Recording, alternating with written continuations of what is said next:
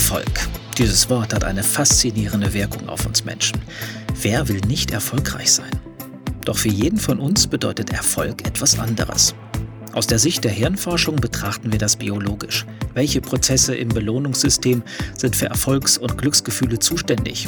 Wie können wir sie aktivieren? Bei uns und bei anderen. Doch es gibt so viele unterschiedliche Erfolgsgeschichten, wie es Menschen auf der Welt gibt. In diesem Podcast besuche ich einige von ihnen und versuche herauszukriegen, was ihre persönlichen Erfolgsgeheimnisse sind und was wir alle von ihnen lernen können. Ich bin Uli Funke, Keynote Speaker und Neuroexperte. Willkommen bei Dem Erfolg auf der Spur. Mehr Material zu dieser Folge findet ihr auf ulifunke.com. Dieser Podcast wird präsentiert von Narando. Mit Narando verwandeln Sie Ihre Blogposts in interessante Audiobeiträge, von echten Sprechern vorgelesen. Mehr Infos auf narando.com. Ich bin wieder dem Erfolg auf der Spur und habe heute einen Interviewgast, der eigentlich keine Interviews gibt. Umso mehr freut es mich, dass er für uns eine Ausnahme macht heute. René Borbonus ist ähm, einer der gefragtesten deutschen Speaker und er schafft es nur mit dem gesprochenen Wort und zwei PowerPoint-Folien, einen ganzen Saal so zu faszinieren, dass man eine Stecknadel fallen hören kann. René, eines deiner großen Themen ist Sprache. Legen wir heute weniger Wert auf einen bewussten Umgang mit Sprache als früher? Ich glaube, dass wir uns tatsächlich weniger um die Sprache kümmern als früher. Das glaube ich tatsächlich. Und dass die Sprache, ich will nicht sagen verroht, das heißt es ja über alle Orte, das weiß ich nicht, aber zumindest glaube ich, dass ähm, der Umgang mit Sprache und die Sprachkompetenz tatsächlich so ein bisschen zurückgeht ist nicht mehr so ganz so wichtig. Also wir verschicken Sprachnachrichten, wir verschicken äh, Emojis und das ist ja alles prima, schön und gut. Aber ich merke das selber auch, wenn ich dann schreibe, dass ich mich häufiger fragen muss, wie wird das eigentlich geschrieben, wie formuliere ich das jetzt richtig, ähm, äh, als früher. Bist du sowas wie so ein Botschafter der deutschen Sprache oder würdest du dich nicht so sehen? Nee, würde, würden auch diejenigen, die es wahrscheinlich wirklich sind, äh, völlig zu Recht auf die Barrikaden gehen. Aber was ich ähm, äh, gerne wozu ich gerne animieren möchte, ist, sich mit der Sprache mehr auseinanderzusetzen. Denn ich glaube tatsächlich, dass wir das ähm, mehr tun können. Jeder weiß oder jeder ahnt, wie wichtig Kommunikation ist. Also wenn ich frage auf einer Skala von eins bis zehn, wie wichtig ist Kommunikation, damit das im Beruf klappt, gut klappt oder damit das privat gut klappt, kriege ich immer eine zehn. Ein paar Scherzkekse sagen zwölf. Und wenn man dann mal schaut, wie, wie, wie viel Zeit investieren wir denn, um uns mit Sprache zu beschäftigen oder diese eben diese Fertigkeiten auszubilden, die es bräuchte, ähm, da sieht es dann ganz anders aus. Ne? Also wir wissen aus den Neurowissenschaften auch, dass einer der großen Fehler oder Probleme in Kommunikation nämlich im Bereich der Sprache liegt. Ähm, weil ähm, vieles, was wir eben über den Körper, über das Gesicht machen, ist noch relativ authentisch, weil da viel aus dem Unterbewussten kommt. Aber die Sprache ist halt eng verknüpft mit äh, unserer Rationalität, mit der Vernunft. Und das heißt, das, was da aus unserem Mund rauskommt, ist äh, eben sehr stark verbunden mit dem, was rational passiert. Und da passieren die größten Missverständnisse im Bereich der Sprache. Ja, also ich sage immer, Sprache ist ein Gefängnis, wie du das gerade auch sagst, gleichzeitig aber auch der Weg nach draußen. Was wäre jetzt dein Tipp für Unternehmer? Wir haben ja heute hier eine Veranstaltung für Unternehmer. Was wäre dein Tipp äh, für Unternehmer im Bezug auf Sprache? Worauf sollten sie Wert legen? Na, du, es gibt da nicht diesen einen Tipp, aber also jetzt, wenn du mich konkret nach Unternehmen fragst, ich meine, wie funktioniert unternehmerischer Erfolg? Äh, zunächst einmal muss ich irgendwie Menschen äh, für ein bestimmtes Produkt, eine bestimmte Dienstleistung, für eine Idee begeistern. Damit geht's ja schon mal los. Das heißt, ähm, ich muss überhaupt erstmal etwas präsentieren oder darstellen können, damit die Leute sich dafür anfangen zu interessieren, damit Journalisten sich anfangen dafür zu interessieren, was auch immer. Und wenn das geschafft ist, ja, ist noch gar nichts geschafft, dann muss ich ins Gespräch gehen, dann werde ich kritische Dinge gefragt, dann muss ich verhandeln, dann muss ich diskutieren, dann muss ich debattieren und argumentieren und all diese Dinge. Also ich kann mir nicht vorstellen, ähm, dass ähm, ein Unternehmer extrem erfolgreich äh, sein kann, ohne auch über die Wirkung seiner Worte äh, zumindest mal grob nachzudenken. Also es gibt so eine schöne Formel, die ist nicht von mir, ich kann aber jetzt gar nicht sagen von wem. Das Erfolg ist gleich Substanz mal Wirkung. Und ich glaube, das ist eine schöne Formel, mit der ich da ein bisschen was anfangen kann. Also wenn einer der Faktoren null ist, dann sieht das mit dem Erfolg eben auch schlecht aus. Einer meiner Lieblingssprüche beziehungsweise eine meiner Einstellungen ist, weniger ist mehr. Gilt das nach deiner Erfahrung auch für Sprache? Nicht unbedingt, ne? Ja, schon. Also wenn du dich, ähm, wenn du mal guckst äh, und Kommunikation konsumierst, das haben wir manchmal die Möglichkeit, Presseclub, Talkshows, Podiumsdiskussionen. Ich glaube schon, dass diejenigen, die sehr kurz und sehr präzise in der Lage sind, sich auszudrücken, auch diejenigen sind, die wir sehr überzeugend finden. Es gibt eine Studie sogar, ich glaube, die ist von Kevin Hogan, das ist ein amerikanischer Psychologe, der weist nach, je mehr wir sagen, desto mehr Widerstände bauen sich auch auf. Ja, ist ja manchmal kontraintuitiv. Dann kommen, wenn ich nur ganz viele Gründe habe, dann ist das auch sehr überzeugend, aber das Gegenteil ist der Fall. Je, je mehr Gründe ich habe, desto weniger überzeugend bin ich manchmal. Und von daher kann ich dem schon was abgewinnen. Nicht immer wahrscheinlich, nicht ganz pauschal, aber grundsätzlich schon. Vielleicht gilt dann, dann auch da, ich hätte fast gesagt, das gesunde Mittel trifft es wahrscheinlich nicht ganz, aber wenn man eben weniger Worte verwendet, dafür vielleicht präziser ist, dann wäre das doch wahrscheinlich der richtige Weg. Ist äh, zumindest auch vielleicht ein, ein, eine Frage von Reihenfolge. Also es macht, glaube ich, keinen Sinn, wenn ich Menschen überzeugen möchte, mit der Tür ins Haus zu fallen. Also sehr direkt wie das ja gerne vorgegeben wird, auch gerade im unternehmerischen Kontext, Pyramidal-Erzählprinzip und so weiter, was ja absolut okay ist und auch durchaus seine Berechtigung hat. Nur wenn ich Menschen wirklich überzeugen muss, dann ist es manchmal sinnvoll, vielleicht so ein bisschen auf die Reihenfolge zu achten, erst den Grund zu sagen, dann das Ziel. Das wäre zum Beispiel so eine, wenn du eine pauschale Empfehlung haben möchtest, das ist anders als beim Informieren. Da kann ich auch erst das Ziel sagen, dann den Grund. Nur ähm, insgesamt sollte es nicht zu viel sein, weil ich glaube, das kennen wir alle. Wir sind ja auch, mal ganz ehrlich, mal abgesehen von äh, Strategie und Dramaturgie, wir sind doch auch alle durch, mal ehrlich. Also wir sind kognitiv müde, wir haben so viele Informationen zu verarbeiten und äh, wenn du dann sehr viel erzählst, dann schweifen die Leute ab. Das ist, glaube ich, tatsächlich so. Ja, Wobei das natürlich nicht das einzige Kriterium ist. Du hast eben in Aussicht gestellt, der Vortrag ist ja noch gar nicht gelaufen, dass mir 90 Minuten lang zugehört wird. Möglicherweise ich ist das, das so. gesehen bei dir. Insofern möglicherweise. gehe ich davon aus, dass das ja, möglich, ja und, und also äh, dann muss ich mir natürlich zusätzlich äh, auch Gedanken machen, wie ich etwas äh, berede oder bespreche oder äh, präsentiere. Ja. Die Liebe zur Sprache ist bei dir sehr früh gekommen. Ich habe mir sagen lassen, du warst so ein richtiger Bücherwurm.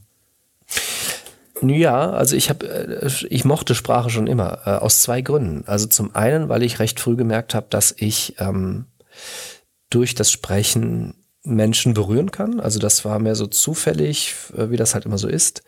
Texte gelesen, dann plötzlich bei Hochzeiten äh, eingeladen, da zu reden, dann plötzlich bei Oratorien als Sprecher. So, also das ging dann irgendwie so. Also ich habe sehr schnell gemerkt, ähm, dass Sprache oder Sprechen, erstmal das vielleicht noch besser, Sprechen etwas bewirken kann.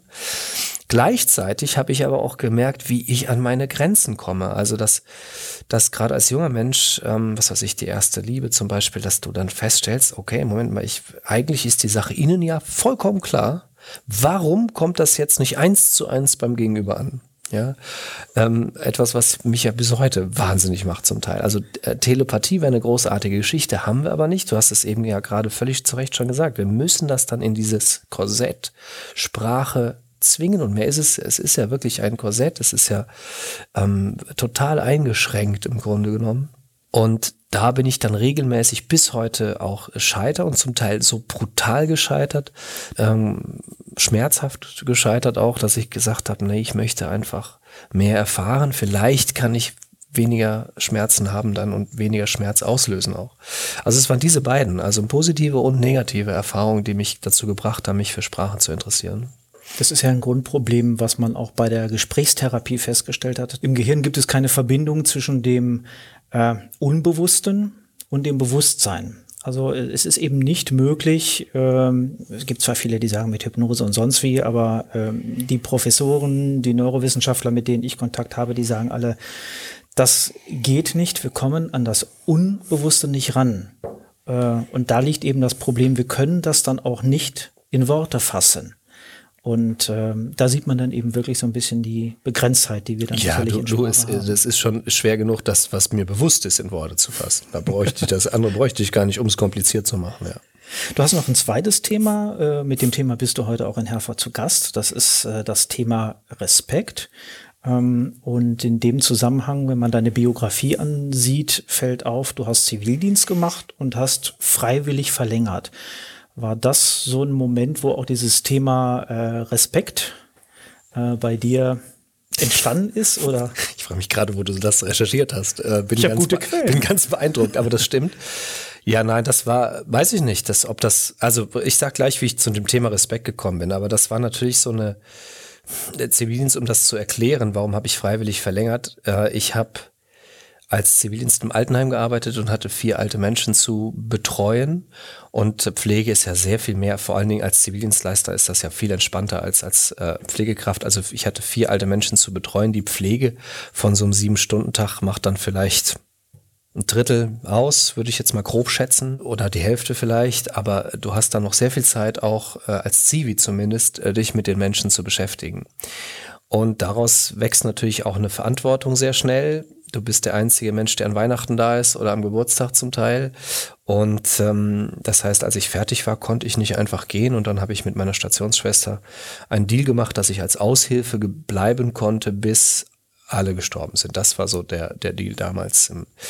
Da, so kam das. Und das hat eben viereinhalb Jahre gedauert, bis dann der letzte gestorben ist. So, und ähm, Respekt ist da sicherlich ein Thema. Respekt bedeutet ja im Wortsinn, den anderen zu sehen und äh, möglicherweise äh, lernt man dann auf diese Art vielleicht auch den respektvollen Umgang, aber ich bin durch einen sehr pragmatischen Zug zu dem Thema gekommen.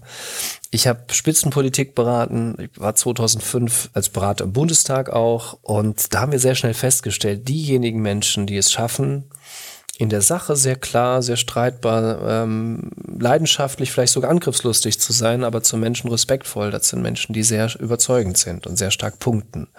Und das war für mich natürlich dann auch ein Riesenthema und so bin ich sehr stark auch in, die, in dieses Thema hinein äh, gerutscht. Also würdest du auch sagen, unser Thema ist ja Erfolg im weitesten ja. Sinne, hat Respekt anderen Menschen gegenüber definitiv etwas mit erfolgreich sein zu tun? Ja, du, ähm, das ist äh, vor allen Dingen auch keine Esoterik, das kannst du messen und belegen. Ähm, Menschen sind gesünder, wenn sie respektvoll behandelt werden. Ja, ich habe zum Beispiel äh, damals im Rahmen der Buchrecherche mit Andreas Tautz zu tun gehabt, der CMO der Deutschen Post, werde ich heute Abend auch erzählen die, wo die tatsächlich gesehen haben, aha, die Krankheitstage nehmen ab, die Menschen werden produktiver, Organisationen werden produktiver, wenn sie Respekt nicht nur ähm, ins Firmenleitbild schreiben, sondern eben auch kultivieren. Also von daher, ja, natürlich, sofort. Ist übrigens auch kein anderes Thema. Es ist ja, bei mir geht's ja immer um die, den sprachlichen Ausdruck dann von, äh, von Respekt. Ja. Es gibt auch Untersuchungen, die bestätigt haben, dass wenn man eben anderen gegenüber äh, nett ist, höflich ist, äh, das Thema Nächstenliebe, das hat man auch neurowissenschaftlich untersucht und hat wirklich festgestellt, dass diese Menschen, die sich gegenüber anderen auch so verhalten, selber auch wesentlich glücklicher und zufriedener im Leben sind. Und das konnte man dann auch anhand der neuronalen Strukturen im Gehirn nachweisen, dass das bei den Menschen so ist. Also insofern hat es überhaupt nichts mit Esoterik zu tun, sondern Nein, das wird wissenschaftlich bewiesen. Nein, das wirkt ja auch sehr stark auf Menschen. Also Menschen, die, die zum Beispiel äh, äh, mächtig sind und gleichzeitig herzlich sind, das ist aus meiner Sicht schon dicht dran an der Definition von Charisma. Ihr habt einen schönen Leitsatz in Montabaur hängen. Wir sind bekennende Fans von Schönheit, Klarheit, Expertise und Bescheidenheit. Ja, das ist unser Firmenleitbild und zwar komplett. Ja. Ist, wie, ist das, wie ist das entstanden? Ja, wir haben das wie das, wie wir entstehen Firmenleitbilder. Man fragt sich irgendwann mal, ähm, was ist uns wichtig, was und wie, wie wollen wir arbeiten? Ähm, äh, wir wollen Menschen stärken, aber auf welche Art und Weise? Und so ist dieses Firmenleitbild entstanden. Und ich bin sehr, sehr dankbar dafür, dass es, äh, das ist alles übrigens, ne? also mehr gibt es nicht. Und das hilft uns sehr oft, wenn, um, wenn wir Entscheidungen treffen, beispielsweise, zu sagen, äh, machen wir das oder das, ja, dann kann man sich fragen, ist es denn klar, ist es bescheiden, ist es ähm, äh, schön? Und das sind so Fragen, die man sich sehr schnell stellen kann. Und dann kann man meines Erachtens auch relativ leicht Entscheidungen treffen. Passt Bescheidenheit zu erfolgreich sein? Kann man für bescheiden mich, ja, natürlich, für mich, für mich auf jeden Fall. Ähm, die Frage ist, ich habe ja, ich habe es gerade schon gesagt, ja eigentlich keine Erfahrung von Erfolg, pflege da eher so einen intuitiven Umgang damit. Aber für mich ist Erfolg ja auch wirksam sein. Also ich ähm, genieße es, wirksam zu sein äh, mit den Dingen oder mit den Ideen, äh, die ich habe. Und viele Menschen erreicht man natürlich gerade dadurch. Also ähm, sicherlich geht der laute Weg vielleicht ein bisschen schneller, aber ob das wirklich dann relevant wird für viele oder äh, ob das die Resonanz ist, die man möchte, das, was haben wir dahingestellt. Vielleicht sollten wir noch ein Wort verlieren. Ähm, es gibt ja René Borbunus nicht alleine, sondern dahinter steht ja auch mittlerweile ein ganzes Unternehmen, eine Akademie, wo äh, mehrere Personen auch beteiligt sind. Vielleicht kannst du dazu noch etwas sagen. Was, was erwartet mich, wenn ich in Kontakt trete mit, äh, mit Communico? Hm? Ja, wir sind zehn Leute und haben uns auf die Fahnen geschrieben, Menschen zu stärken. Das ist unser Unternehmenszweck.